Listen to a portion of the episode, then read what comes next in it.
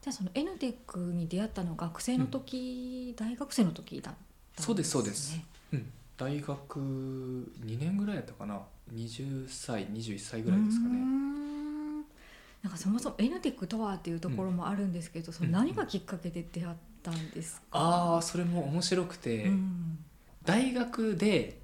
授業があってでそこに経営者の方うんうんうん。が大学に来て、えー話をするっていう、まあ、福岡を代表する経営者の方が来られて大学で授業をされるっていう。う、ん。で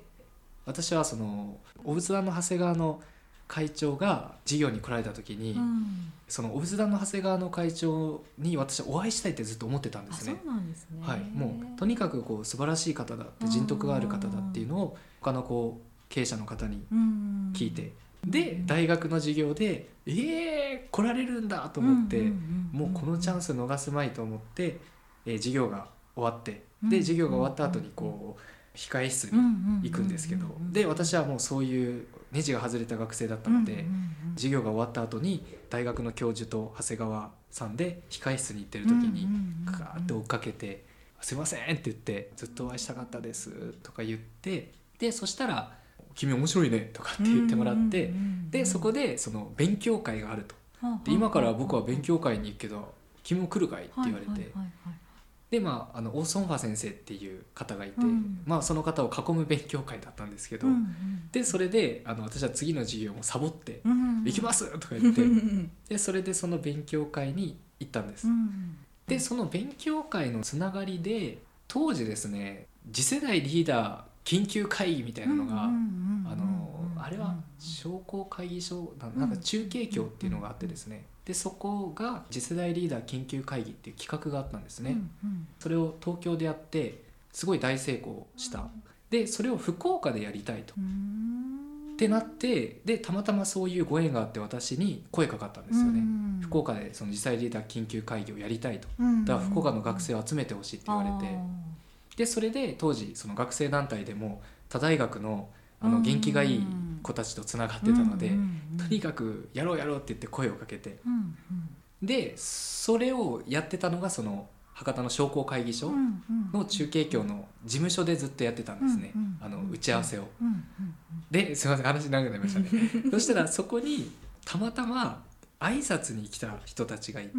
でそれがまあ1,000人規模の、まあ、ジャパンミッションプロジェクトっていうのをやりますと、って言ってそのチラシを持ってきたんです。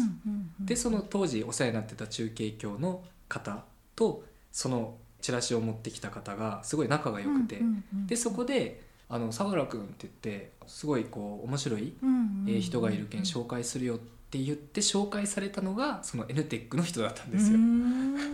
そうそうそうそう。なんかいろんな偶然というかたまたま出会ったみたいなの多いですね。そうですね。今思うとそうですね。へー。そう。そこで N テックって聞いてなんだろうみたいな感じではなかったですか？私最初 N テックって聞いてはい、なんかいまいち何の活動をされてるのかわかんない感じがああそうですよったんでねすけど。そうそう、ん。で最初にそのジャパンミッションプロジェクトっていうのを全国でやってますと、うん。でそれがアクロスでイベントやりますっていうそのイベントの案内で。でそれを見たらこうプロフィール野さんって方うんノージェスっていう方のプロフィールが載ってて。でそこにあのすいません。これも分かりづらいんですけどあの5次元認識テクノロジーって書いてあったんですよ。で私はあの大学入ってすぐこう自己啓発を、まあ、何十万かけてプログラムをやってたんですね。っていうなんかそういうなんていうかな自分の中のちょっとこう人間学に対するこう興味関心もあって、でそれで5次元認識テクノロジー一つ学って書いてあるのを見て、5次元認識テクノロジーってなんなんやねんと思って、何ですかこれっていうところから入りましたね。私は逆になんかそれでこう興味を持っちゃってみたいな。なるほど。なんかもっと奥深く学べるんじゃないかみたいなそうですそうです。人間関係とか心のことについて学べる学問っていうのがなんかこうピンときてた感じなんですそうですねね。でなんかあの悟りっていうのにすごい興味があって、でその自己啓発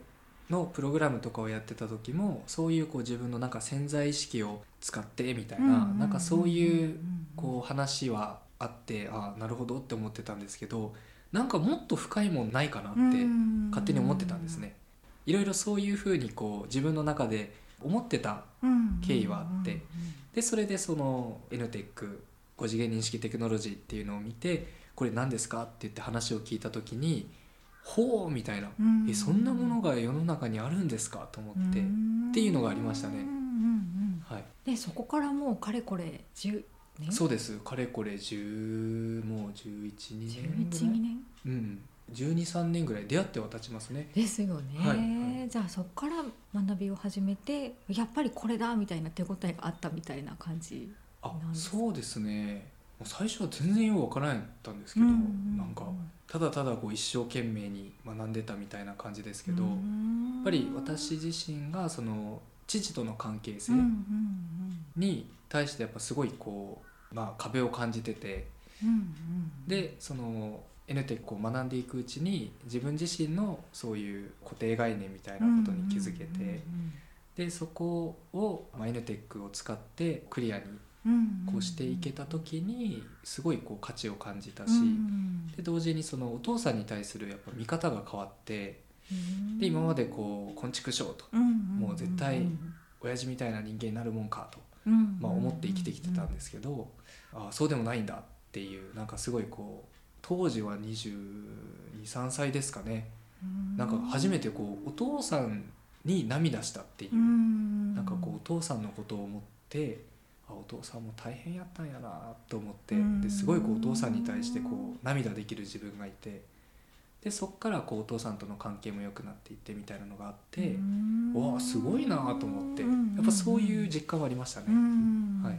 じゃあそういう学生団体とかの活動とかがきっかけでいろんな偶然が重なって NTEC と出会って、でお父さんとの関係性も改善されて、で自分でも人間関係コンサルタントみたいなこう人にも教えたい伝えたいみたいに変わっていったという感じなんですかね。もともとそういうのやってみたかったみたいなのもあるんですか、いやなのでもともとはそれこそこうカフェをやりたいと思って、うん、その接客、サービスがいいと思ってやってきたので、その心のこととかそういう人間関係とか、うんうん、そういうことをややりたいとかっていうのは全然思ってなかったんですけど、ああそうですそうです。そうか。独立業してなんかこうホスピタリティあふれるカフェとかそういう人の集まる場を作りたいみたいな方が強かったっていう感じですかね。そうですそうです。意識的にはそうは思ってなかったんですけど、うんうんうん、やっぱりそのカフェを、えー、起業しようって言った時に、うんうん、まあ私の人生の挫折経験なんですけど、うんうん、まあそうやってこう一緒に学生たちと一緒にカフェをやろうと思っ